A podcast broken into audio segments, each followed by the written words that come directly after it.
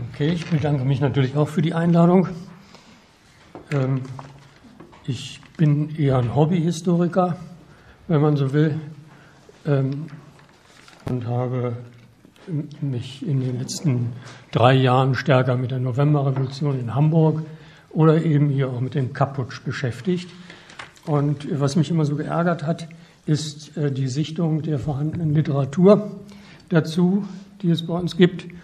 Und ähm, ja, daraus ähm, äh, ist dann so von mir aus, aus der Sichtung der Literatur, die ich gelesen habe, sowas wie so eine Meta-Darstellung geworden oder eine Interpretation, die an manchen Stellen etwas anders aussieht, als äh, sie in der bundesrepublikanischen Geschichtsschreibung vorgetragen wird.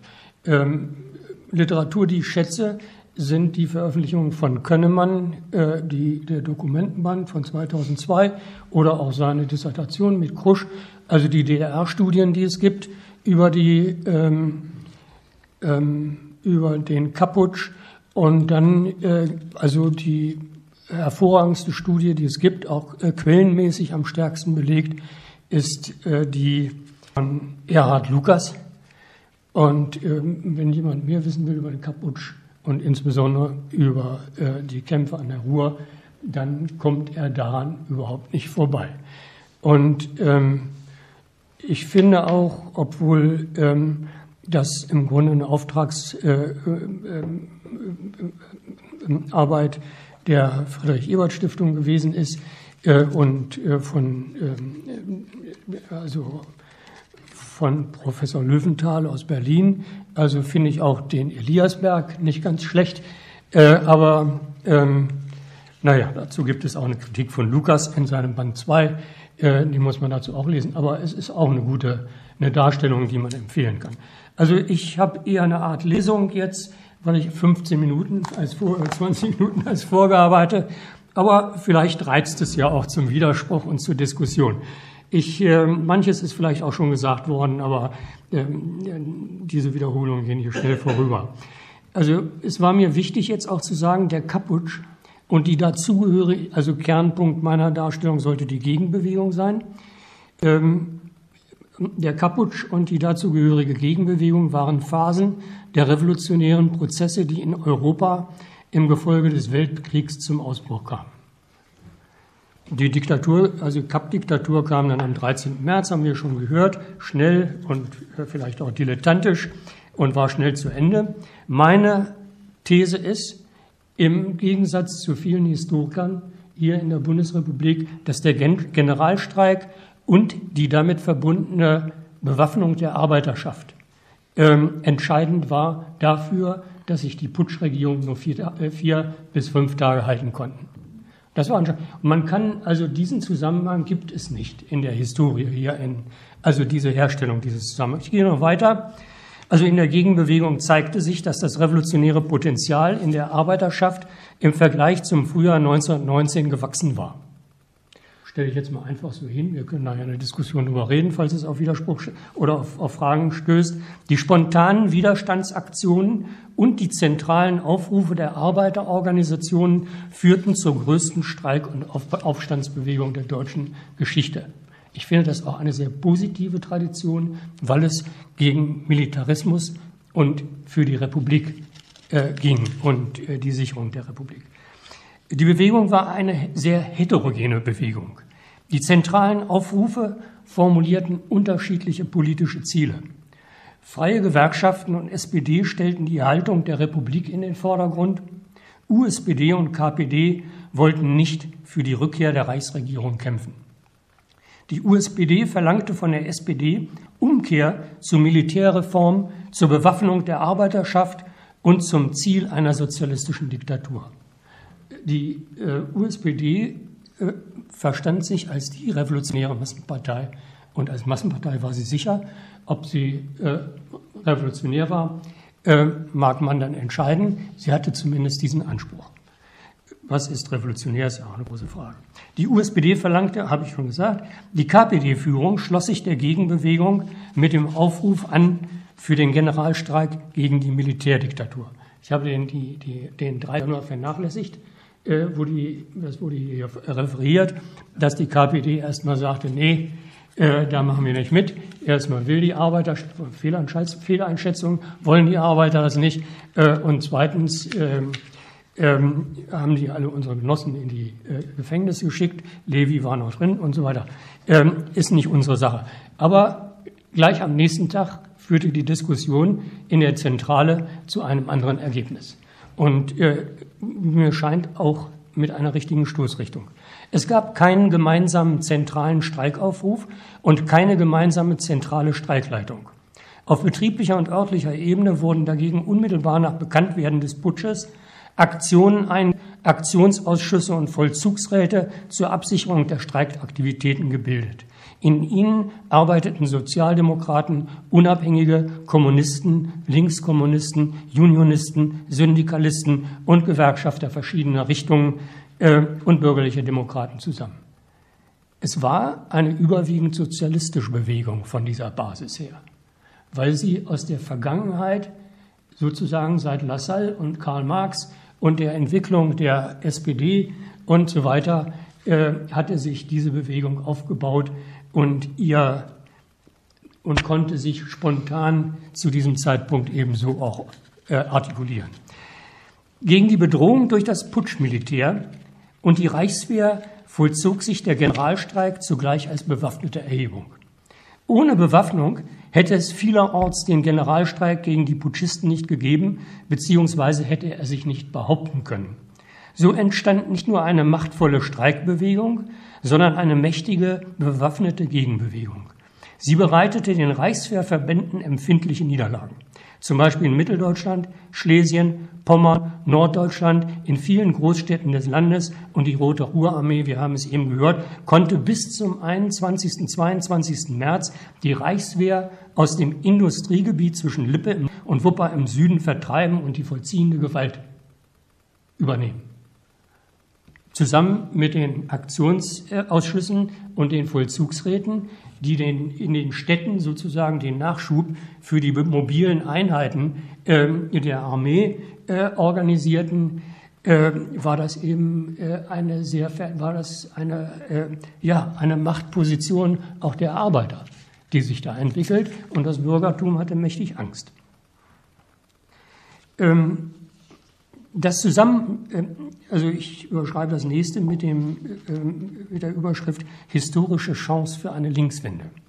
Das Zusammenwirken von Generalstreik und bewaffnetem Widerstand, schnellen Rückzug der Putschisten, gut, habe ich schon gesagt, es schuf darüber hinaus, das ist ein großer Erfolg, dieser Rückzug der Putschisten, dieser Bewegung, es schuf darüber hinaus, also diese Bewegung schuf, die historische Chance einer Arbeiterregierung. Und zwar unmittelbar am 17.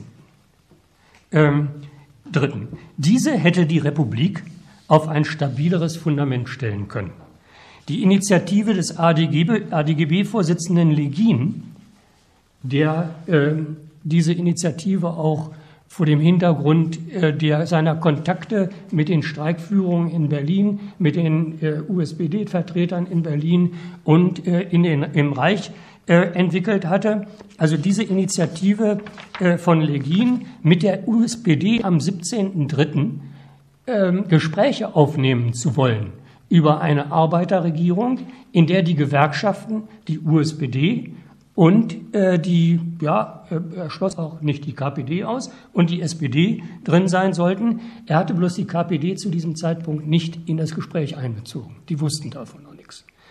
Also da, da Gespräche aufzunehmen, das war ein Versuch, diese Gelegenheit einer Linkswendung, also die Stärke, die die Bewegung entwickelt hatte, zu nutzen. Das Programm der angestrebten Linkswendung wurde von den Gewerkschaften dann am 17.03. abends und nachts noch entwickelt. Das war dieses Neun-Punkte-Programm. Und man muss genau hinhören, um den positiven Charakter äh, dieser äh, und auch realistischen Charakter dieser Forderung äh, sich äh, also anzuhören. Erstens entscheidenden Einfluss der Gewerkschaften auf die Umgestaltung der Regierung im Reich und in den Ländern sowie auf die Gesetzgebung. Zweitens sofortige Entwaffnung und Bestrafung aller am Putsch beteiligten Truppen und Personen. die am Sturz der Regierung beteiligt werden. Das kann man sehr weit interpretieren. Nicht nur die Putschisten, sondern auch die sie unterstützten äh, äh, äh, äh Reichswehrkommandeure in der Fläche. Sofortiger Rücktritt Reichs, des Reichsministers Noske sowie der Minister Oeser und Heine. Also Heine für, für, Polizei verantwortlich, Oeser für das Rausschmeißen von, äh, von, von ähm, Bahnarbeitern Bahn, äh, nach den Streiks oder Bahnbeamten. Viertens Reinigung der öffentlichen Verwaltung und Betriebsverwaltung von allen reaktionären Persönlichkeiten. Fünftens schnellste Durchführung der Demokratisierung der Verwaltung unter Mitbestimmung der Gewerkschaften. Sechstens sofortiger Ausbau der Sozialgesetze, unter anderem Streik, Streikrecht für Staatsbeschäftigte. Siebtens sofortige Sozialisierung des Kohlenbergbaus und der Energiegewinnung. Achtens sofortige Vorlegung eines Enteignungsgesetzes gegen Großgrundbesitzer, die die verfügbaren Lebensmittel nicht abführen. Also die Junker sollten auch äh, äh in den Griff genommen werden können. Äh, Erstmal sanft, aber dann vielleicht auch mächtig. Äh, oder ihren Betrieb nicht im Interesse des Volksganzen bewirtschaften. Neuntens Auflösung aller konterrevolutionären militärischen Formationen, Übernahme des Sicherheitsdienstes durch die organisierte Arbeiterschaft. Das ist ein Programm, das das auf die Machtsituation damals bezogen, die sich genau unmittelbar nach dem Putsch, nach dem Rücktritt, ähm, also das konkret war und die Forderung der Novemberrevolution aufnahm. Tolle Sache, finde ich. So, die Führung der SPD, USPD, die angesprochen als die stärkste, die Massen, Massen, die revolutionäre Massenpartei, als die sie sich verstand, war jedoch nicht in der Lage, diesen Versuch konstruktiv aufzunehmen. Die haben gesagt, äh, also vor allem, die haben äh, Rätemodelle entwickelt damals in der Führung, der Däumig und der Müller. Und äh, dann haben sie gesagt, die haben uns hier die ganze Zeit geprügelt, jetzt kommen sie an, denen glauben wir erstens nicht und zweitens steht hier was ganz anderes auf der Tagesordnung, nämlich die Rätediktatur. Und das war natürlich, ob das revolutionär war, ist eine andere Frage. Also die KPD hat sich davon nicht äh, so wesentlich unterscheiden können. Außerdem war sie nicht kräftig genug. So, diese Chance zur Wende kann nicht genutzt werden. Das Zeitfenster dieser Historie für eine Arbeiterregierung schloss sich schnell. Es bestand eigentlich nur an diesem 17. oder auch am 18. Ähm, nachdem Legin von der USPD, die haben wir einfach hängen lassen, da sind zwar zwei hingegangen, äh, zwei ähm, äh, Beauftragte, die sind zurückgekommen und haben im, ähm, im, im Zentralkomitee beim Vorstand diskutiert und die haben dann einfach nicht mehr geantwortet. Die sind dann nicht mehr zu Legin gegangen und haben den äh, so, hat keine Antwort bekommen. Die, die KPD hatte er nicht kontaktiert, der hätte vielleicht eine andere Antwort gekriegt oder es wäre eine andere Dynamik da reingekommen. Ähm, weiß ich nicht. Aber verhandelt er mit, danach verhandelte er mit der Reichsregierung. Und zwar relativ bald. Der Generalstreik äh, sollte so lange fortgesetzt werden, bis Garantien für die Erfüllung dieser gewerkschaftlichen Forderungen erreicht seien. In den Verhandlungen mit der Regierung wurden die gewerkschaftlichen Forderungen dann verwässert. Auf der Basis eines vereinbarten Acht-Punkte-Programms rief der ADGB dann am 20. März zur Wiederaufnahme der Arbeit auf. Und dann entsteht zwischen dem 20. und dem 22. März diese neue Initiative für die Arbeiterregierung. Die entstand daraus, dass die KPD dann sagt, als sie davon hörte, hört mal ihr von der USPD, das ist aber scheiße, was ihr da gemacht habt. Ihr hättet die, äh, die darauf eingehen müssen, auf diese Arbeiterregierung. Und dann haben die übrigens die KPD gefragt, und würdet ihr denn mit reinkommen? Und dann haben sie gesagt, nee, äh, lieber nicht. Wir äh, würden aber loyale Opposition üben. Trotzdem äh, sind die dann hingegangen, nochmal zu Legin, äh, und haben es versucht. Aber es war zu spät. Da fanden schon die Verhandlungen mit der Regierung statt. Äh, und das war natürlich eine Katastrophe für diese Chance. So, wo bin ich denn hier? So, die Vertreter der Reichsregierung in Berlin und die Reichswehrführung hatten mit der Reintegration der Putschtrupp in die ähm, Reichswehr äh, den Waffengang gegen die Anti-Putsch-Bewegung schon vorher eingeleitet. Am 18.09. Ähm, mit einer Diktaturverordnung vom 19.03., also verschärfter Ausnahmezustand, über Mittel-, Nord- und Ostdeutschland wurde von Segt, dem neuen Oberkommandierenden der Reichswehr, die Exekutivgewalt übergeben. Und dann kam es zu heftigen Schießereien äh, gegen ähm, bewaffnete und streikende Arbeiter in Berlin. Der Streik wurde ja fortgeführt und man sagte jetzt, also der Streik, äh, der, die, der, die Putschisten sind zurückgetreten, für den Streik gibt es keinen Anlass, Anlass mehr, also Ruhe und Ordnung schaffen. Die Kontinuität des Einsatzes der Reichswehr für innenpolitische Ordnungsaktionen war damit keine zwei Tage nach dem Rücktritt der Putschregierung gesichert. Hier spielte übrigens auch die bürgerliche ähm, in, ähm, der Teil der Regierung, der in Berlin verblieben war, äh, bei diesen Vorbereitungen eine große Rolle. Als ADGB und USPD dann am 22. und 23. März auf der Grundlage des Acht-Punkte-Programms zur Wiederaufnahme der Arbeit aufriefen, flauten die Streiks und Kämpfe außerhalb des rheinisch-westfälischen Industriegebiets schon ab.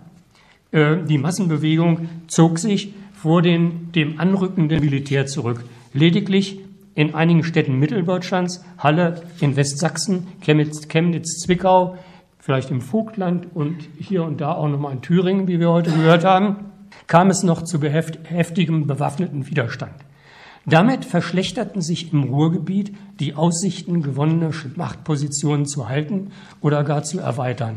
Die Bereitschaft, den Rückzug anzutreten, nahm zu. Angesichts der dezentralen und pluralen Struktur der Bewegung war es schwierig, einen Rückzugsprozess abzustimmen. Es gab diese Diskussion um Rückzug im Ruhrgebiet. Es gab vorher die Leginsfrage, wie kriege ich meinen Generalstreik wieder so hin, dass die Leute wieder zur Arbeit gehen. Das war ja sein Problem auch und deshalb musste er ihnen was bieten. In der Situation auch da Rückzug, also in Berlin auf zentraler Ebene und Rückzugsdenken hier bei den äh, politischen Verantwortlichen in den Vollzugsräten in, im, in, in, im Ruhrgebiet. Aber wie gesagt, es war schwierig dezentrale, plurale Struktur, wir haben es ja gehört, sehr unterschiedliche Gruppierungen, unterschiedliche Ziele. Und jetzt kommt noch dazu, äh, es ging jetzt darum, also die, die Bewegung, wo soll sie hingehen? Es, also diese, dieses Bewusstsein, wie man eine solche Bewegung wieder zurückführt und auch die Frage, ob äh, da noch mehr Chancen sind und Aussichten auf, äh, auf weitere Erfolge, das war umstritten. Ähm, also der sozialdemokratische Reichskommissar Severing plante, die Bewegung der Arbeiterschaft im Ruhrgebiet zu spalten.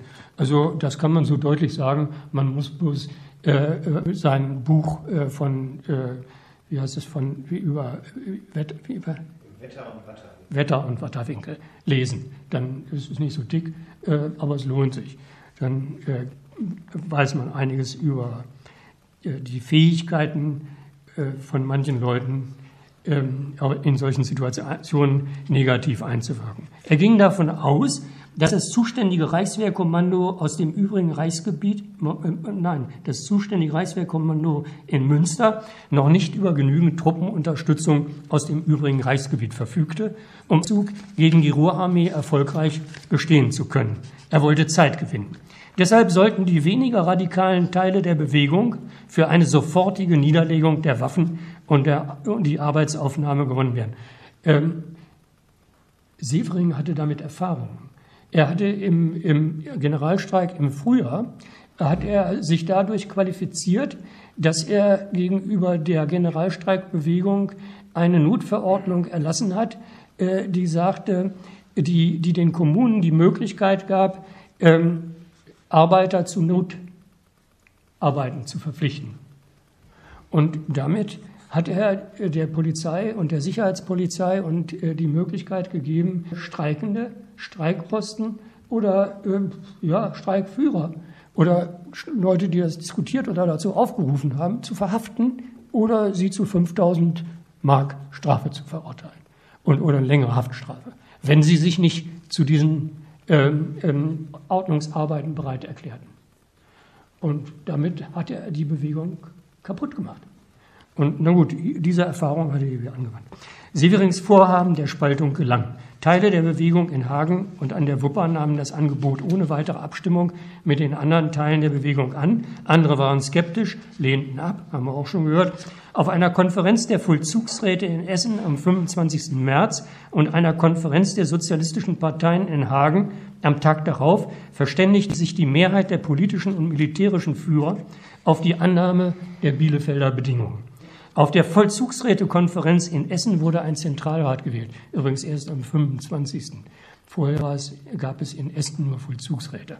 Also ähm, ein, äh, das, äh, diese äh, Verwirrung kommt auch äh, durch Elias ein. Der hat eine Chronologie, in, er, in der er schreibt, am 20. Ähm, Zentralrat in Essen wird am 20. gegründet. Das ist Quatsch. Ähm, ständig ähm, also unsere Konferenzen äh, verständigen, da verständigt sich die Mehrheit der politischen und militärischen Führer auf die Annahme der Bielefelder Bedingungen. Auf der Vollzugsrätekonferenz in Essen Zentralrat und dieser Zentralrat sollte äh, für den Rückzug um eine Fristverlängerung ersuchen weil schon klar war, die Frist äh, sollte bis zum 30. oder bis zum 1. April gehen. Und das war für den Rückzug der Bewegung, den die Vollzugsräte organisieren wollten. Da hatten sich 170 Vollzugsräte aus dem ganzen äh, Ruhrpott getroffen, äh, um sich darauf zu verständigen, das würde schwer sein. Man braucht also mehr Zeit, die bislang nicht einbezogenen Teile der Bewegung für den geordneten Rückzug zu gewinnen. Es war ein sehr äh, äh, positiver Zug dieser äh, Bewegung, dass sie versucht hat, auch die äh, Gruppen noch mit einzufangen, zumindest äh, also zum großen Teil, die, ähm, die noch widerstrebten und noch kämpfen wollten. Statt Fristverlegung, äh, also eine Fristverlängerung wurde von der neuen Reichsregierung unter Hermann Müller, die am 27. Äh, März äh, zusammentrat, abgelehnt. Diese stellte ein Ultimatum bis zum 30. März 12 Uhr. Folgende Bedingungen sollten erfüllt werden. Jetzt kommt schon eine andere Sprache in die, ähm, ähm in das, in die Dikt, also die Diktion der Regierung wird anders. Uneingeschränkte Anerkennung der verfassungsmäßigen Auto, Staatsautorität, Wiedereinstellung der staatlichen Verwaltungs- und Sicherheitsorgane, soweit sie nicht belastet sind, sofortige Auflösung der Roten Armee, also bis zum 30. Ja, völlige Entwaffnung der gesamten Bevölkerung, einschließlich der Einwohnerwehren und Aufsicht der staatlichen Organe. Art und Zeit der Durchführung der Entwaffnung soll durch den Inhaber der vollziehenden Gewalt, also das Generalkommando unter Watter, näher bestimmt werden und sofortige Freigabe aller Gefangenen. Äh, das, äh, bei Erfüllung der Bedingungen werde die Reichsregierung von einem Angriff absehen. Darum ging es der Bewegung zu diesem Zeitpunkt, möglichst die Reichswehr rausweiten aus äh, dem Ruhrpott. Ähm, die Vollzugsräte akzeptierten diese Bedingungen, weil Severing das versprochen hatte. Also, ähm, dass äh, die Reichswehr nicht einmarschiert, wenn die Bedingungen erfüllt werden und dass die, äh, ähm, ähm das Ruhrgebiet reichswehrfrei bliebe. Ähm, der Zentralrat erhielt dann durch Zufall die näheren Bestimmungen des Generalkommandeurs Watter zu diesem Ultimatum der Regierung. Und diese Bestimmungen dienten erkennbar, kann man nachlesen, als Vorwand für den Einmarsch. Da stand zum Beispiel drin, dass den Häftlingen, wenn nur einem Häftling ein Haar gekrümmt wird, dann wird einmarschiert. Wer kann das empirisch nachprüfen? Wenn es überhaupt, aber naja, das haben die Leute dann auch. Darauf erfolgte ein erneuter Aufruf zum Generalstreik im Industriegebiet, der auch äh, ganz ordentlich befolgt wurde erstmal. Und in Berlin und anderen Orten des Reiches wurden Solidaritätsaktionen initiiert, wie wir heute Nachmittag gehört haben, auch äh, in Thüringen. Watters Entlassung wurde gefordert. Severing, also von, vom, vom ADGB sogar, Severing lud nach Münster zu einer erneuten Konferenz ein. Äh, das Ultimatum wurde bis zum 3.4.1920, 12 Uhr verlängert. Im Widerspruch zu den Verpflichtungen der Reichsregierung begaben sich die Reichswehrverbände schon Ende März auf den Vormarsch und versuchten, Positionen zu gewinnen. Am 3.4. Äh, am 3.4. erklärten sie die Bedingungen als nicht erfüllt und marschierten auf breiter Front ein. Sie trafen auf wenig Widerstand, weil ja der Rückzugsprozess äh, begonnen hatte und äh, die Bewegung einen ordentlichen, geordneten Rückzug begonnen hatte. Das ist auch bei Lukas ganz gut nachzulesen, äh, diese Bedingungen an den einzelnen Orten, aber auch die Verwirrung, die es gab, weil die Reichswehr nachstieß. Ähm, sie trafen auf wenig Widerstand, weil die Bewegung die Umsetzung der Rückzugsverpflichtung weitgehend befolgt hatte. Die Reichswehr nahm blutige Rache für die zuvor erlittenen Niederlagen. 1200 meist ermordet, 15.000 Rote Armisten flüchteten in die von den Alliierten besetzte Zone, Tausende wurden verhaftet und warteten in überfüllten Gefängnissen in der Festung Wesel, in Sennelager bei Bielefeld auf ihre Prozesse. Mit der Einnahme von Essen am 7. April 20 durch die Reichswehr war deren Vollzugsgewalt wiederhergestellt. Die dritte und größte Massenbewegung der revolutionären Unruhen der Nachkriegszeit in Deutschland war niedergeschlagen. Resultate die Chance einer Linkswendung, die sich aus der Stärke der Bewegung entwickelt hatte, wurde nicht genutzt, weil die Verbitterung über die Noske-Politik äh, zu groß war und die USPD-Führung die Bedeutung von Legins, Legins Angebot nicht, nicht erkennen konnte. Die SPD bekam in den Reichstagen vom 10. Juni, nein, das, das kann ich eigentlich weglassen, weiß ja jeder, aber die USPD ist richtig mächtig geworden. Äh, bei diesen Reichstag 5 Millionen äh, Wähler und äh, die hatten ja dann 900.000 Mitglieder fast so viel wie die SPD. Ähm, aber gleichwohl, äh, für die bisherige Weimarer Koalition reichten die Stimmen nicht, obwohl die SPD das gerne gehabt hätte. Diese Koalition fand auch in den kommenden Wahlen der Republik keine Mehrheit mehr. Es kam zum ersten Mal zu einer rein bürgerlichen Regierung. Die USPD ging gestärkt aus dem Fallen hervor, klar, okay. Die revolutionäre Massenbewegung der Arbeiter- und Soldatenräte hatte im November 18 die Entstehung der Republik ermöglicht, Generalstreik und Bewaffnung der Arbeiterschaft im März 1920 hatten den gegenrepublikanischen Putsch abgewehrt und damit die Möglichkeit einer Linkswende hin zu weitergehenden demokratischen und sozialistischen Reformen eröffnet. Dies traf auf die massive Gegnerschaft des antibolschewistischen Blocks der Partei, von SPD bis zur DNVP. Ähm, die Mitte, mal in Bezug zu heute, entwickelte sich in dieser Situation nach rechts. Äh, darüber kann man ja mal nachdenken, was das so bedeutet. Zehn Jahre später sah man die sozialen und militärischen Kräfte, die den Kragen hatten und nicht zur Verantwortung gezogen wurden, als Führer und aktive Unterstützer in der anwachsenden nationalsozialistischen Diktaturbewegung.